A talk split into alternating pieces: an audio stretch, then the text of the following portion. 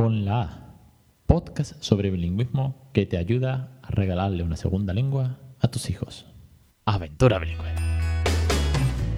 Sí, señores, una semana más. Episodio 209. Ya sabéis, esto es el podcast de bilingüismo, Aventura Bilingüe, en el que os enseño cuentos, narro, doy los tips, cuentos y consejos sobre cómo regalarle una segunda lengua, de cómo criar bilingüe en casa, de cómo podemos conseguirlo paso a paso, ¿no? siempre digo, ¿no? Nadica, ¿no? Naturalidad, diversión y cariño. Bienvenidos una semana más y muchísimas gracias a todos los aventureros suscritos a los cursos para apoyar este loco proyecto y sobre todo por creer en el proyecto y en el bilingüismo real en casa. Vamos con el podcast de hoy, que como ya veis va sobre pasapalabra. Pasapalabra, por cierto, haciendo un poco de, investigación rápida en Google, es un programa que se llamaba The Alphabet Game, ¿vale? En el Reino Unido, en la, en la BBC 1, y luego se llamó Alphabetical. A España llegó en el año 2000, famoso programa que ha pasado ha tenido varios presentadores, estuvo en Telecinco, luego hubo una disputa y ahora lo tiene en Antena 3. Bueno, hasta ahí es un poco la historia del programa. Ya sabemos todo cómo funciona esto, ¿no? Eh, varias, varios juegos y al final el rosco final, ¿no? El famoso rosco con el abecedario completo. Entonces, eh, aunque esto no tiene misterio ninguno, y yo no es que sea muy fan de este programa, la verdad es que veo poca tele, todo el mundo lo conoce. De hecho, Raúl, mi hijo, eh, protagonista de esta aventura, eh, lo aprendió, por así decirlo, el, en febrero, durante la celebración del Día de Andalucía en el colegio, esa semana que le dedican, ¿no? Pues hicieron un rosco con las letras y bueno, pues cada cosa era, yo qué sé, con la A, pues eh, fruta del olivo, aceituna, yo qué sé, pues algo así, ¿no? Muy chulo, por cierto, ¿eh? muy currado, además lo hicieron súper grande el rosco, lo pusieron en la pared de, del patio, y tú podías levantar la letra. Desde aquí, enhorabuena a la señora Mari Carmen, que se lo ocurrió mucho. Por cierto, sabéis que tengo una entrevista a la señora, ¿no? A ver, echarle un vistazo, está muy guay. El caso, que pasa la palabra, hace poco ha vuelto a Antena 3, ¿no? Y, y, oye, pues tal vez con la novedad, pues lo hemos visto. Encima aquí con el confinamiento, pues a esa hora de la tele, a las 8, antes de preparando la cena, pues lo hemos puesto. Y curiosamente, al peque, pues a, mi hijo Raúl le ha llamado mucho, mucho la atención. Como que le ha dado ahí como una fiebre de pasapalabras, oye, que quería verlo, ¿no? Sobre todo el, rosco final. Lo anterior, como que, pues, bueno, se la traía un poco al aburrimiento, pero el rosco final le llama mucho la atención, tal vez porque eh, tanto mi mujer como yo, pues nos sentábamos con él a verlo y intentamos, pues, adivinar las palabras del rosco. Vale, ¿por qué os cuento esto? Porque diréis, bueno, muy bien, Ale, ya sabemos que, ya sabemos que leches pasa palabra esto de que va con el bilingüismo. Uno pues va de que es un recurso que sin querer nos hemos encontrado por el camino y que ha despertado una cosa muy importante siempre en el bilingüismo. Bueno, en la educación, ¿no? Al fin y al cabo, que es la motivación. Ya sabéis que hay dos tipos de motivaciones, la intrínseca y la extrínseca. De esto hay podcast, ¿eh? Os lo dejo enlazado. Y aquí, en este caso, es una motivación intrínseca. Y es que al peque le ha dado por querer jugar a pasapalabras. ¿vale? Mi mujer, muy hábil, viendo que le gustaba, le dijo, venga Raúl, con la A, eh, animalito que no sé cuánto, ¿no? Y él pues ah, vio que eh, su cerebro era capaz de adivinar la palabra que le habían propuesto y tal. Entonces dijimos, tate, aquí hay recurso bilingüe. aquí le buscamos el bilingüismo lo más mínimo. Entonces se nos ha ocurrido tres formas de plantearlo, ¿vale? Tres formas de plantear pasapalabra. La, versión 1, la versión Spanish, es que tú le preguntas en español, ¿vale? Y responde en español. Hasta ahí, pues, pues como la tele, ni más ni menos, ¿no? Eso sí, eh, no nos estamos complicando con buscar roscos online, que hay un millón de teachers. Si lo tenéis, si sois teachers, si os lo curráis, si lo imprimís, plastificáis, etcétera, etcétera, bien. Pero nosotros somos muy método lean, ¿vale? Quiero decir que aquí es, vamos a jugar a pasapalabra, es jugar con el alfabeto que nos vamos, es más, es que no hacemos ni el rosco, vamos sortando letras, ¿vale? No hace falta tampoco complicarse demasiado. Bueno, el primero en español. Luego, la segunda opción está la versión Spanglish, por así decirlo, que es, te voy a decir algo en español, ¿vale? Por ejemplo, manzana, ¿no? Por ejemplo, apple, ¿vale? Yo, yo le digo, o mi mujer le dice, eh, fruta que muerde Blancanieves. Entonces le dice apple. O por ejemplo puedes decirle manzana en inglés, porque igual pues la descripción no la pilla, ¿vale? Pues te dice manzana en inglés con la apple. Bien, bien, bien, bien. Hasta ahí bien, ¿no? Y luego está la tercera opción, que es como la primera, pero en inglés. que es que tú, en este caso yo, les tengo que decir la descripción en inglés, con lo cual agárrate un poco porque a veces te cuesta, pero bueno, aquí no hay que bajar al nivel de un niño de cuatro años y medio, quiero decir.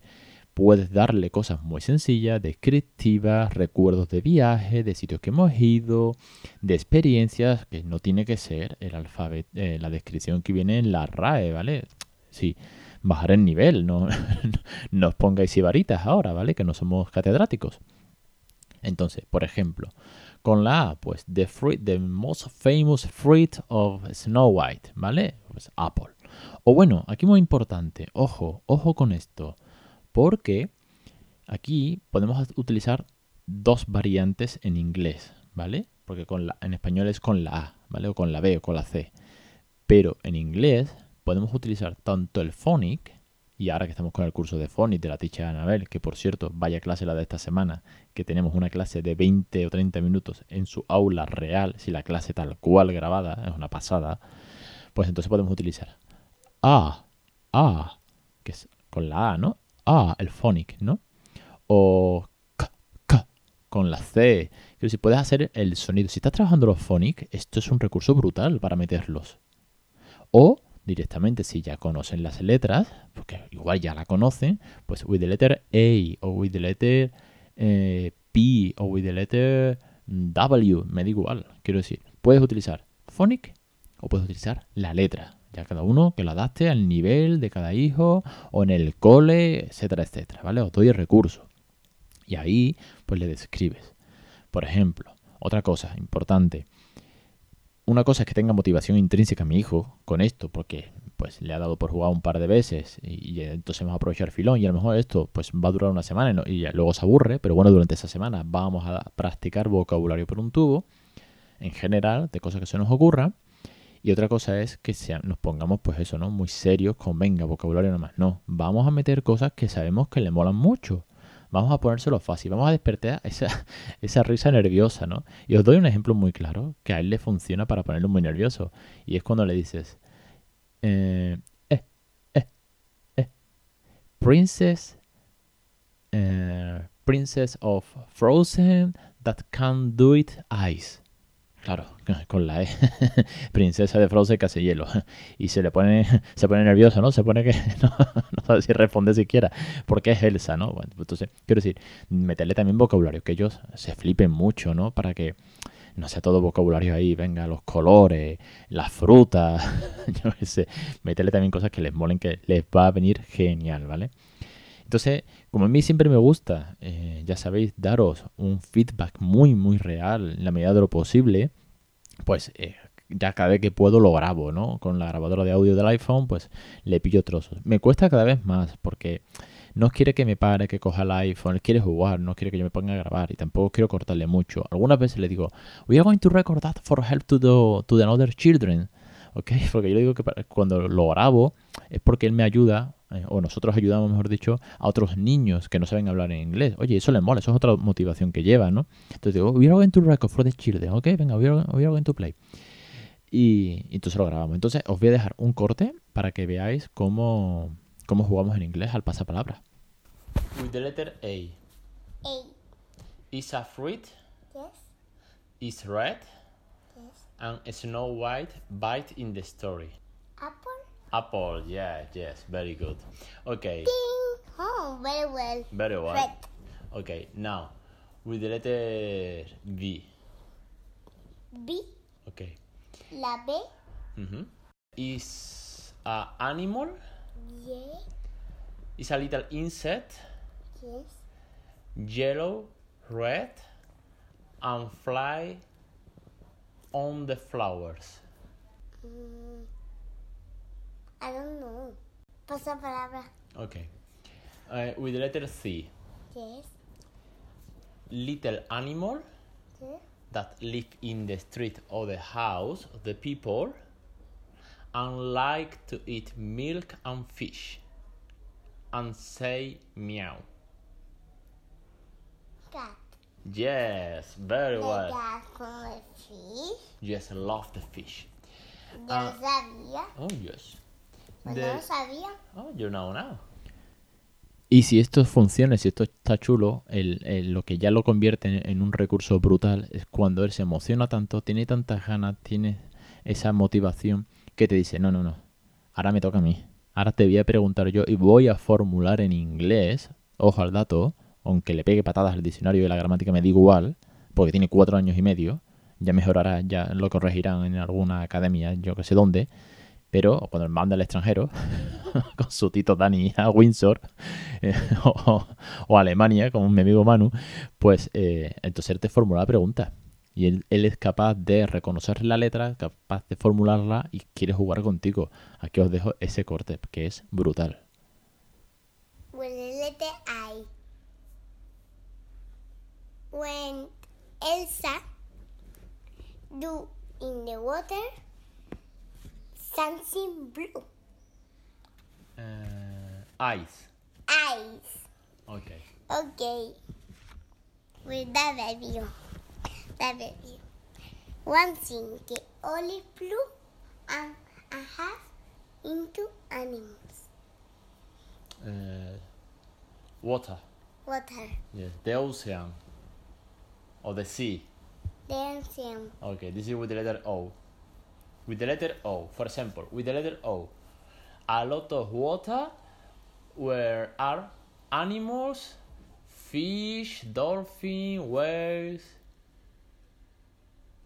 With the, with the letter O. Mm, Ocean. ocean. Ok, ok. Y así nos divertimos, porque el confinamiento ha dado por mucho, jugando a pasapalabra en inglés. Eh, espero que, que os- que os sirva, que os pongáis en práctica. Si alguno ya lo ha hecho, porque sea teacher en el cole, oye, pues mandadme el feedback. Y si sois muy, muy fan de hacer el- los roscos en PowerPoint o en cualquier programa de esto de edición, oye, pues si queréis que lo comparta, me etiquetáis en Instagram o me los mandáis por email. Oye, yo lo subo encantado, ¿vale? Porque, bueno, por compartir, por difundir, todo es bienvenido y todos sumamos, siempre lo digo. No me enrollo más, os espero la semana que viene en Aventura Bilingüe, en Crecer en Inglés, una, semana más, cada, cada semana un curso, más de 160 lecciones, de verdad. Echadle un vistazo, suscribiros, son 10 euros al mes y tenéis acceso a más de 160 lecciones. Además el apoyo de las teachers, además un montón de recursos, listado de vocabulario, pronunciación, juegos, canciones, pues, es que hay de todo. Echadle un vistazo porque es la plataforma sobre crianza bilingüe. Y, ya está, bueno, me despido. Tengo que, tengo que cortar, no tengo mucho más tiempo. Tengo que grabar otro podcast seguramente porque me queda un mes para volver a ser padre. Se me lleva tiempo encima y tengo que grabar muchos podcasts por adelantado. no me enrollo. Os espero la semana que viene. Un abrazo muy fuerte.